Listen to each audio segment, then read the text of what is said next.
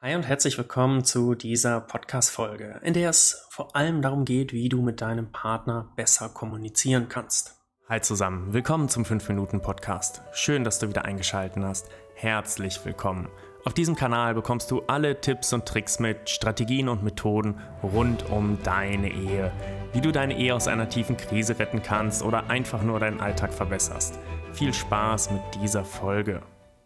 Das allererste ist, wenn dein Partner dir etwas erzählt, vermeide einen Ratschlag zu geben, wenn er oder sie keinen Ratschlag haben möchte. Wir Männer neigen immer dazu, direkt den Ratschlag zu geben und lösungsorientiert zu denken. Aber die weiblichen Anteile, die wir Männer natürlich auch haben, aber die bei Frauen auch etwas stärker sind, die möchten manchmal gar keine Lösung haben, sondern sie möchten einfach nur gehört werden. Einfach nur darüber reden.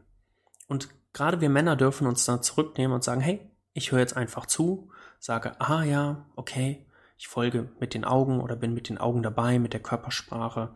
Das heißt, ich wende mich mit dem kompletten Körper zu. Ich biete eben nicht sofort diese Lösung an, ich zügle diesen Impuls. Das ist ganz, ganz wichtig.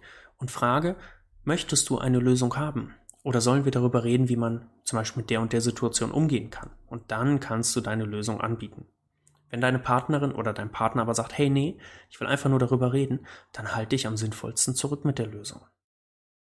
Als nächsten Punkt ist es wichtig, dass du in der Kommunikation Wertschätzung zeigst.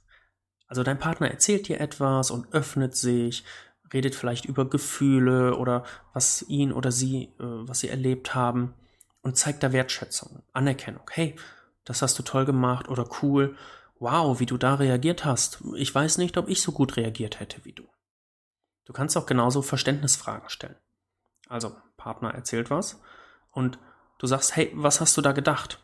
Was hast du da gefühlt? Wie ging es dir damit? Und am besten ist, wenn du wirkliches, ehrliches Interesse dafür entwickelst, wie es deinem Partner geht und nicht nur einfach dieses Aha, ah, interessant. Wenn es interessant ist, dann frag nach, was ist denn interessant daran? Und hier kommt ein weiterer wichtiger Punkt, an der Stelle nicht unterbrechen, wenn der andere im Reden ist, also aufmerksam sein, achtsam sein und ausreden lassen. Denn das ist das, was am meisten zu kurz kommt. Wir reden, reden, reden, aber wir hören nicht zu. Aber wenn du redest, kannst du halt auch nur das hören, was du schon längst weißt. Und wenn du zuhörst, kannst du vielleicht etwas Neues entdecken. Und auch wenn du glaubst, du weißt eh schon, was dein Partner sagen wird, weil ihr euch eben schon viele Jahre kennt, Hör trotzdem zu und versuche etwas Neues zu entdecken. Was extrem wichtig ist, wenn dir dein Partner etwas erzählt, dann öffnet er oder sie sich. Und wenn du hier urteilst, zum Beispiel, das hast du gut gemacht oder das hast du schlecht gemacht, vor allem aber, das hast du schlecht gemacht, dann kann es sein, dass du damit den kompletten Kommunikationsfluss unterbrichst und dein Partner sich beim nächsten Mal nicht mehr öffnen wird. Wenn dir jetzt eine Situation einfällt, wo du in der Vergangenheit geurteilt hast, dann kannst du auch nachträglich zu deinem Partner hingehen und sagen, hey, du, ich habe da einen Fehler gemacht, ich habe da geurteilt, das wollte ich eigentlich nicht und dafür möchte ich mich entschuldigen. Stattdessen kannst du Respekt und Anerkennung zeigen, du hast halt das toll gelöst, du hast das gut gemacht und deinem Partner sagen, dass er eine bestimmte schwierige Situation sehr gut gemeistert hat. Wenn du merkst, ihr kommt an der Stelle nicht weiter oder das Gespräch versiegt so ein bisschen, dann fasst doch einfach nochmal zusammen. Weil wenn du es in deinen Worten zusammenfasst, dann kann es sein, dass dein Partner sagt, hey, nee, so war das nicht, das war anders oder das eben auf eine andere Art und Weise erzählt. Und du verinnerlichst es besser, du verstehst es besser und du erinnerst dich auch in Zukunft mehr daran. Und das möchte ja eigentlich jeder, dass einem der Partner zuhört und ihr euch sozusagen auch an das erinnert, was der andere erzählt hat. Und jetzt, ganz wichtig, ich habe es am Anfang schon gesagt, das gesprochene Wort ist nicht unbedingt das, was wir wahrnehmen. Wir nehmen das nur so zwischen sieben bis zehn Prozent wahr. Was wir am meisten wahrnehmen, ist die Körpersprache, die Tonalität. Also beobachte dich mal selbst.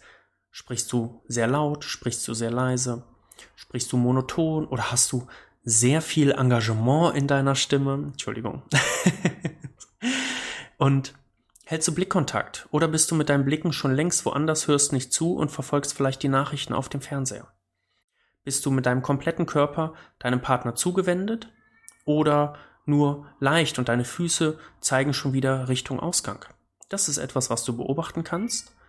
Und dann natürlich auch, wenn du etwas sagst, Anerkennung zeigst, Gefühle zeigst, das Ganze auch mit deinen Gesten unterstreichen. Fass deinen Partner vielleicht nett an der Schulter an, ähm, schenk ihm den nötigen Blick, halte die Hand, wenn es um etwas Dramatisches geht.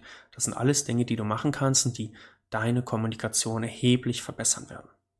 Und ganz wichtig, wenn dein Partner die Botschaft, die du aussendet, also das, was du sagst, nicht versteht, also nicht so reagiert, wie du es gerne möchtest oder wie du es erwartet hast, dann darfst du bei dir etwas verändern. Der Empfänger der Botschaft ist nie für die Botschaft verantwortlich. Und wenn du möchtest, dass dein Partner dich so versteht, wie du es meinst, und das tut er nicht, dann darfst du etwas verändern an deiner Art und Weise zu reden, zu kommunizieren und eben den ganzen Bereich mit Tonalität und Körpersprache ebenso zu beachten. Ich hoffe, die Folge hat dir weitergeholfen. Ich freue mich aufs nächste Mal und wünsche dir eine unheimlich tolle Woche.